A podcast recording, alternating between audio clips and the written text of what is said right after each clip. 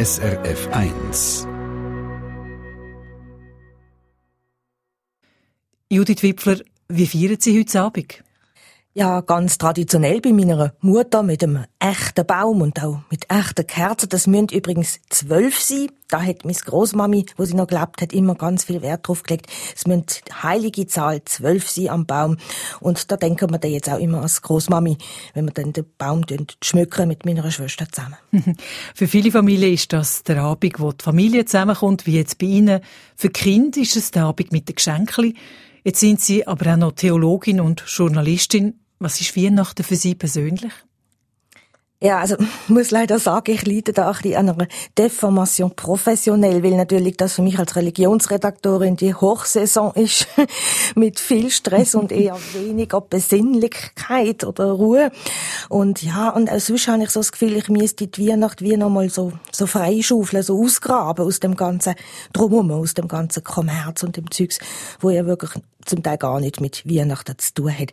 Also Adventszeit zum Beispiel, das sollte ja auch eine Fastenzeit sein im Christentum und von dem würde ich gerne mehr spüren, auch, auch in meinem eigenen Leben. Also das ist wahrscheinlich eher das Gegenteil bei uns allen. Es hat Alpod irgendwelche Weihnachtsessen. Es ist genau. eher schlimm angesagt und nicht Fasten. Genau, das ist wirklich ein Problem. Und ja, die Ruhe zu finden, für mich selber auch, das geht mir ein bisschen ab in dem Job. Das Gespräch stellen wir unter den Titel Wie gläubig ist die Schweiz? Können Sie die Frage zuerst einmal pauschal beantworten, quasi so in den grossen Zügen? Hm. Also ich würde sagen, die Schweiz ist einfach multireligiöser geworden. Die Glaubenslandschaft Schweiz, die ist vielfältiger wie noch, sagen wir mal, vor 50 Jahren.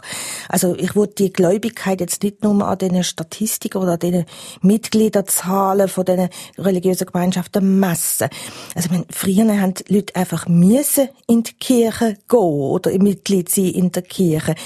Und heute das sagen mir erstaunlicherweise auch ganz viele Kirchenmenschen.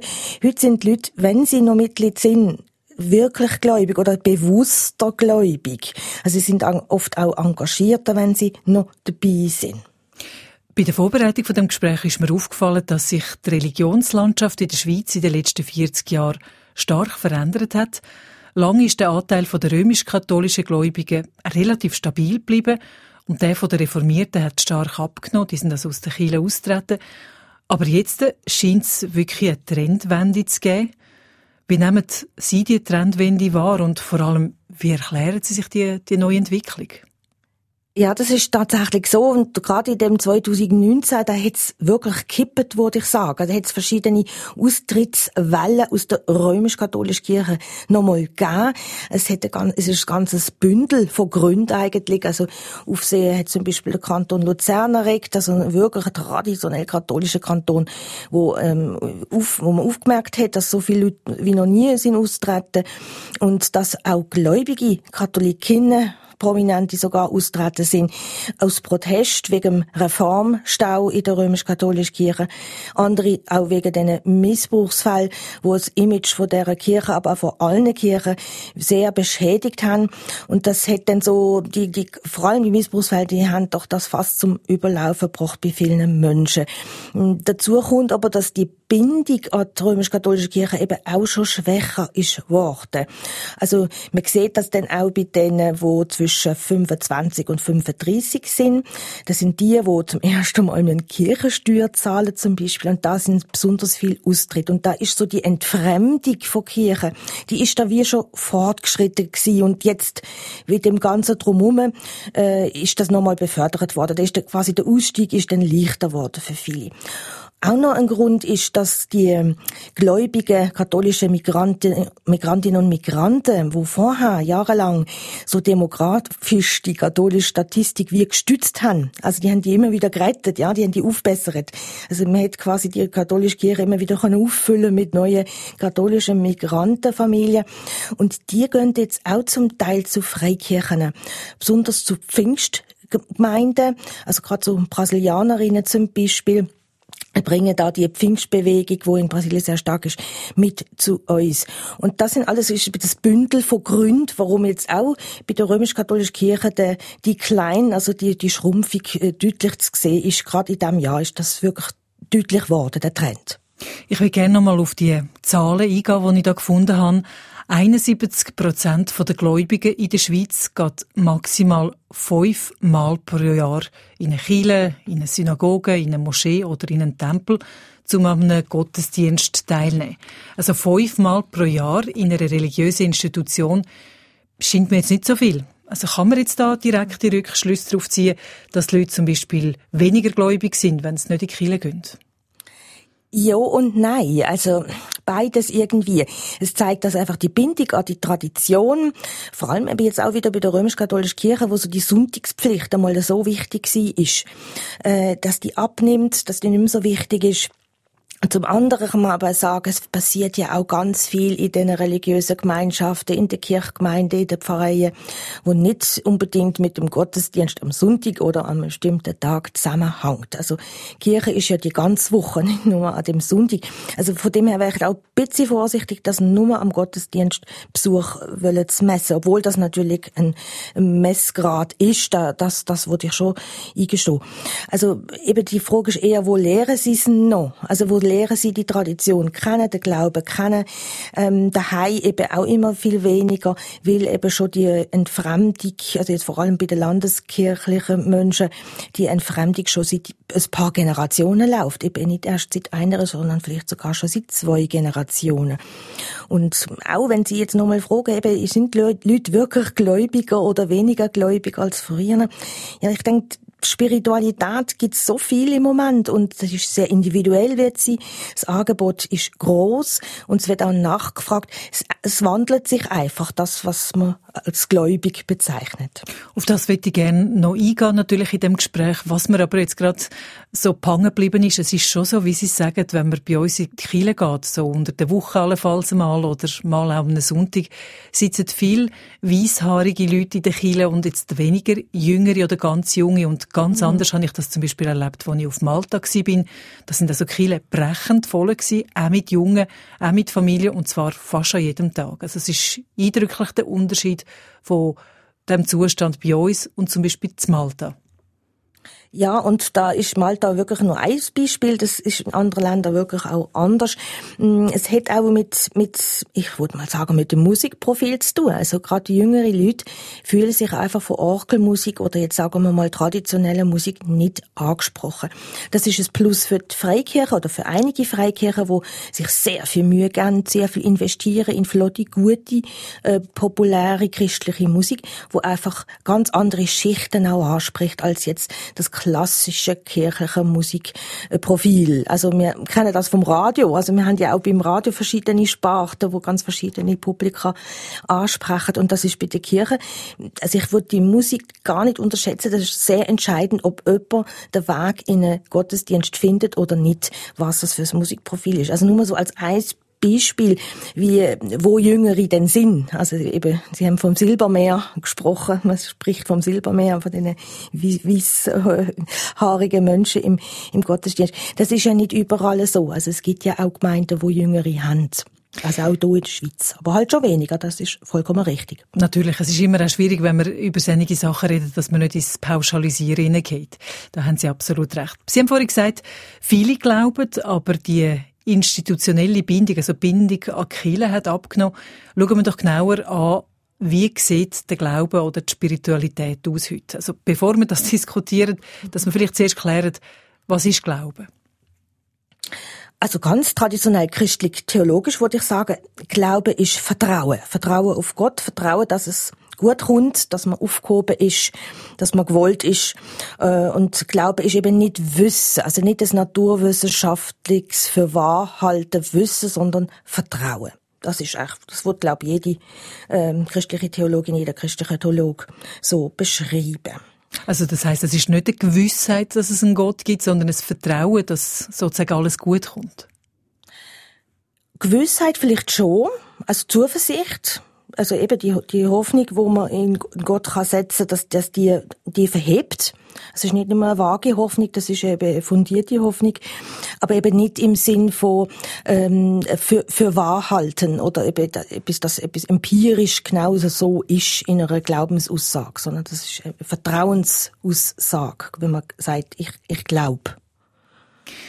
Gut, wir haben vorhin ein bisschen angetönt, was passiert, wenn man in die Kirche geht oder warum man vielleicht nicht mehr so in die Messe geht, weil einem das nicht mehr so anspricht, weil man es nicht mehr so kennt. Es hat aber natürlich auch einen anderen Aspekt, den ich interessant finde. Früher hat man den Glauben zelebriert in einer Gemeinschaft. Also man war zusammen und hat zusammen gefeiert. Und das scheint mir heute schon recht anders zu sein. Ist jetzt da auch die Individualisierung, die man in der Gesellschaft merkt, die sich da auf die Religion überträgt? Ja, das würde ich so sagen, auch so die, die Verpflichtung auch zur Gemeinschaft, also, dass man sich da engagiert, dass man etwas zurückgibt an die Gemeinschaft. Also die, die diverse Kirchenpflege haben ja immer mehr Mühe, sich zu besetzen, also Leute zu finden, die in die Synode, also in die Kirchenparlamente gehen oder eben in die Kirchenpflege gehen. Und die gleichen Probleme haben ja auch Vereine oder auch Kommunen in der Schweiz. Also findet man da genug Leute für das ganze Milizsystem. Also da, finde ich, spiegelt sich schon auch das ähm, ja, wo, wo engagieren sich Leute noch und wo sind sie dabei, wo, wo sich auch verpflichtend äh, auf lange Zeit sich zu engagieren.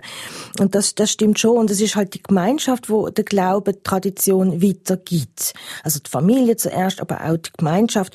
Und wenn die dann mal wegfällt, dann kann einer immer noch sagen, ich glaube an Jesus oder ich, oder ich, ich empfinde mich als Christ.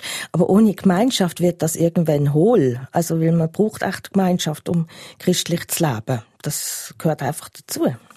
Und auch das Bild von Gott scheint sich zu verändern. Also, falls es die Religion überhaupt erlaubt, dass man sich eine Vorstellung macht von Gott. Im Christentum ist das lang der alte Mann mit einem weißen Bart, der auf der Wolke sitzt, oder dann das Auge im Dreieck, oder der Name von Gott selber. Wie ist denn das Bild von Gott heute? Wagt man überhaupt, das Bild sich zu machen? Also ich hoffe ja sehr, dass das nicht mehr das Bild ist vom alten Mann mit einem weißen Bart auf der Wolke, also dass Gott wie der Samichlaus aussieht. Ich hoffe, dass wirklich niemand sich noch heute so vorstellt. Das ist ja auch ein Fortschritt. Nein, aber ernsthaft, also es ist tatsächlich so, also das beobachten auch die Philosophinnen und Philosophen, dass das personale Gottesbild, also eben, dass, dass eine Person ist, ähm, eben, die man sich halt auch als Mann oder kann sich als Frau vorstellen, egal, also als Person vorstellt, dass das abnimmt. Also auch das biblische Gottesbild, was da alles dazu gehört, äh, das, das Erbarmen, aber auch Gerechtigkeit, das, das schwindet. Das hat eben auch mit der schwindenden Vermittlung von diesen, von diesen Bildern zu tun und von diesen Aussagen. Das ist tatsächlich so, es ist immer mehr im Vorried, dass sich Leute irgendeine Macht vorstellen oder irgendein übersinnliches Wesen. An das glauben übrigens die absolute Mehrheit der Menschen in der Schweiz immer noch. Also, dass, dass es da irgendetwas oder jemand gibt. So. Sie haben jetzt vorhin noch gesagt, äh, eben, dass man sich nicht persönlich vorstellt. Muss man nicht sagen, dass es übersteigt einfach den Mensch. Egal, was man jetzt glaubt, es übersteigt den Mensch, wie so eine Macht kann aussehen. Genau, und darum äh, tut der Mensch halt mit seiner Sprache und mit dem, was, was ich vorstellen kann, sich Geschichten erzählen.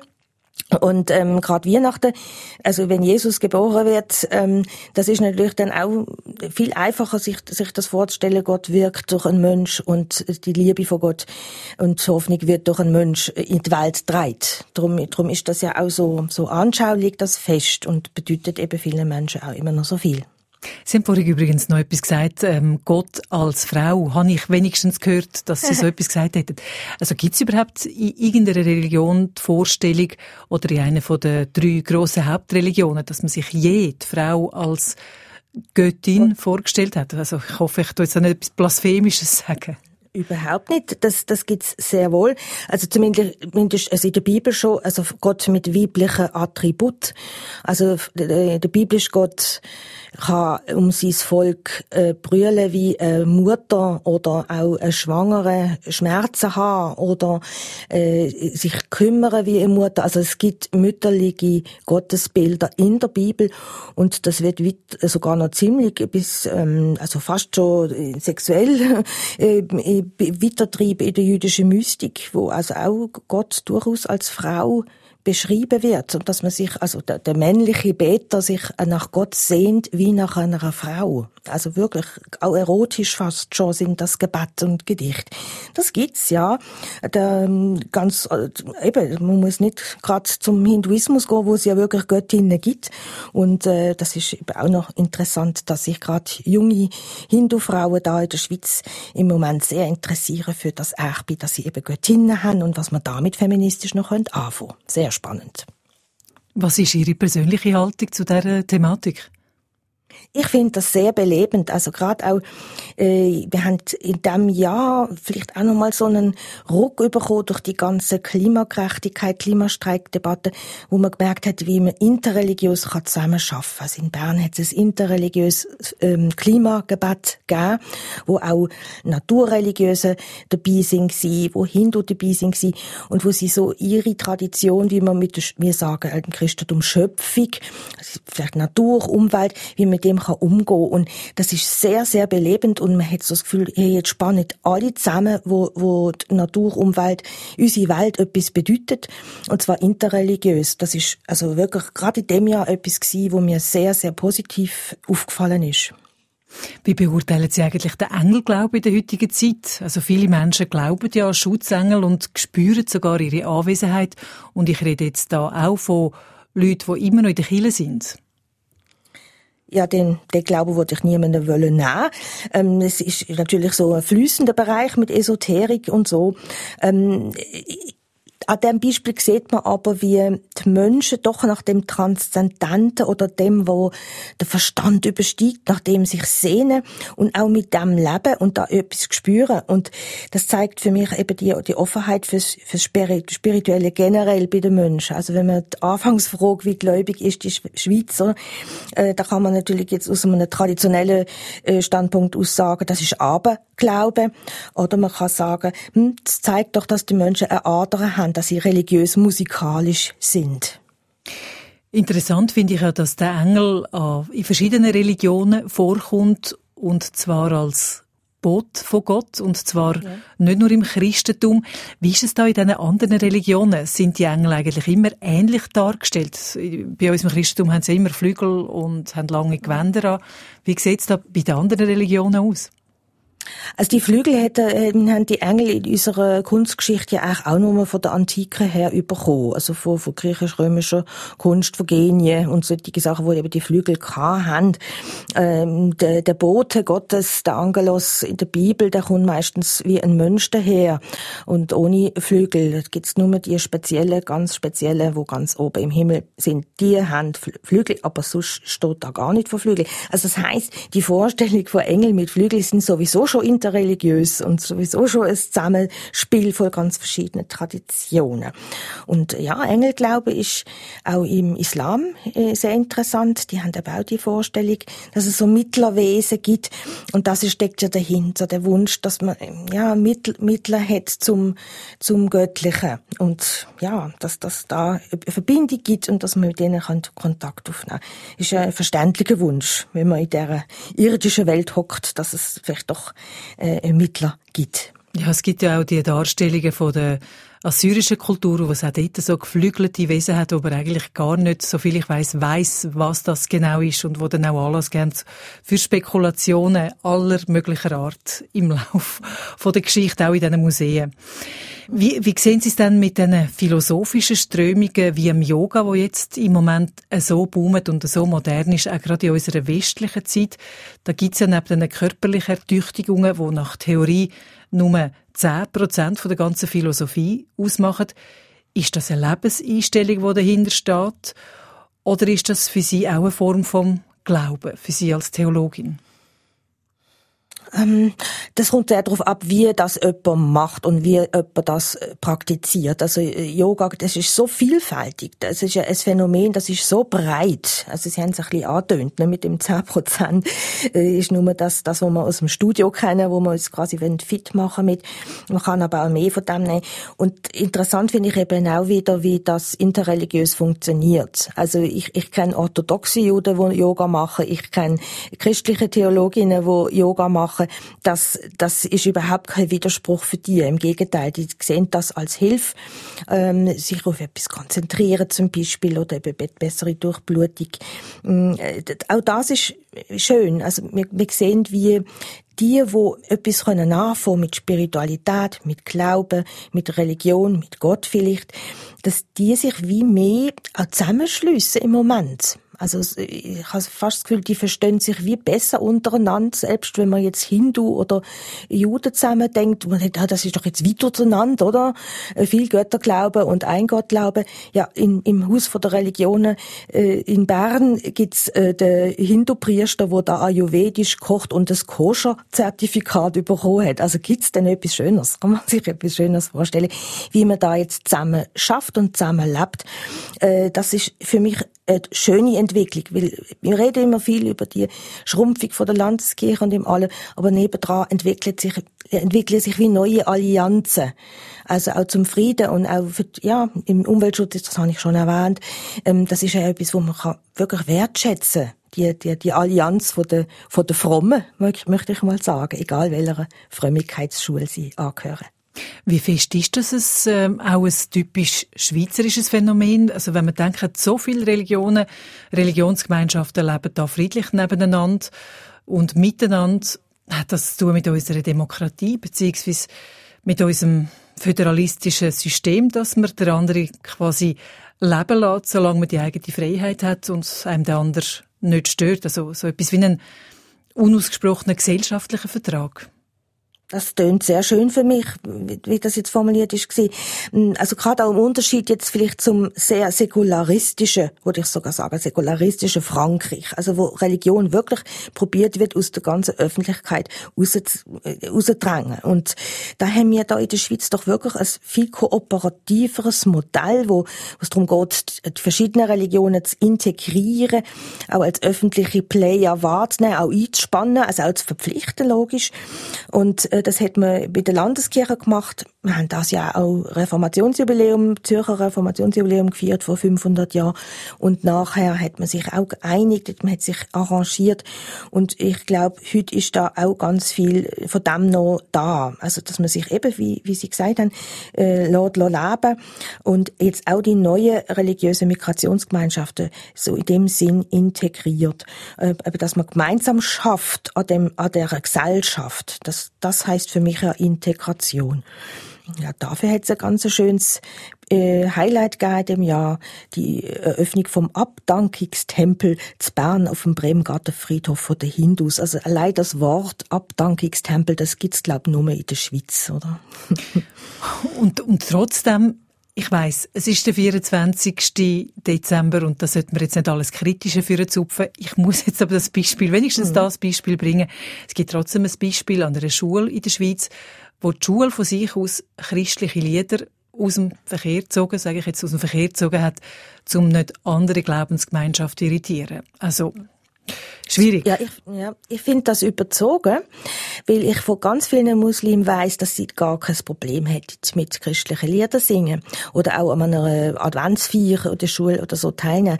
Weil für die meisten, die religiös sind, ist es komisch, dass das ähm, in der Schule gar nicht religiöses hat. Also das, das ist eher komisch. Das nicht Religion, nicht religiös sein, das äh, erregt Anstoß äh, bei, bei vielen frommen Muslimen, aber auch bei vielen praktizierenden Hindu. Und äh, die können oft sehr viel mehr mitfeiern, äh, mitsingen, als man vielleicht meinen Wenn wir zurückschauen aufs Jahr 2019, sagen Sie mir doch noch, oder sagen Sie uns doch noch, was ist Ihr Highlight vom religiösen Jahr 2019? Ich glaube wirklich, der interreligiöse Zusammenhalt, die Solidarität, wo es immer mal wieder gegeben hat, äh, das Gebet für die Schöpfung oder für die Klimagerechtigkeit, habe ich schon erwähnt. Oder, aber auch wenn reformierte Baselbieter und Städter in der jüdischen Gemeinde von Basel spendet, damit sie ihre Sicherheit können richten, dass man jetzt auch vom Staat aus äh, die die Sicherheit wird garantieren von der jüdischen Gemeinde. Ähm, also die Solidaritätszeichen von Christen gegenüber der jüdischen Gemeinde aber auch untereinander. Das, das, hat, das hat immer wieder so beglückende Momente gegeben, wo ich muss sagen, das ist etwas gewesen, wo das Jahr auch auszeichnet hat. Die, die interreligiöse Solidarität und das Zusammenschaffen für eine gelingende Gemeinschaft hier. Das, das hat mich beeindruckt und da hätte man vielleicht noch mehr und öfters darüber berichten auch nicht nur über die negativen Sachen. Ja. Die Botschaft von Weihnachten ist für mich ganz persönlich ähm, eine symbolische auch Erklärung. Das Licht kommt in die Welt, so formuliert, stört es glaube ich auch niemand. Das Licht kommt in die Welt. Was wünschen Sie den Gläubigen, vielleicht auch den Nichtgläubigen in der Schweiz fürs 2020? Hm. Ja, vielleicht, dass man, dass man etwas mitnimmt von dem Licht, dass man es nicht gerade wieder wegpackt am, am 27., sondern dass man es so, wie es Tradition auch vorsieht, mindestens bis Epiphanias, bis am 6. Januar noch, noch behaltet, dass man es noch mit übernimmt und auch in den Alltag kann übernehmen, äh, dass das nicht einfach mit einer Geschenkschlacht endet am 24., sondern dass man das mitnimmt, dass das Licht, die Kraft und die Gemeinschaft, wo mit dem Fest auch verbunden ist. Danke für das Gespräch, Judith Wipfler, und frohe Festtage. Danke gleichfalls. Eine Sendung von SRF1. Mehr Informationen und Podcasts auf srf1.ch.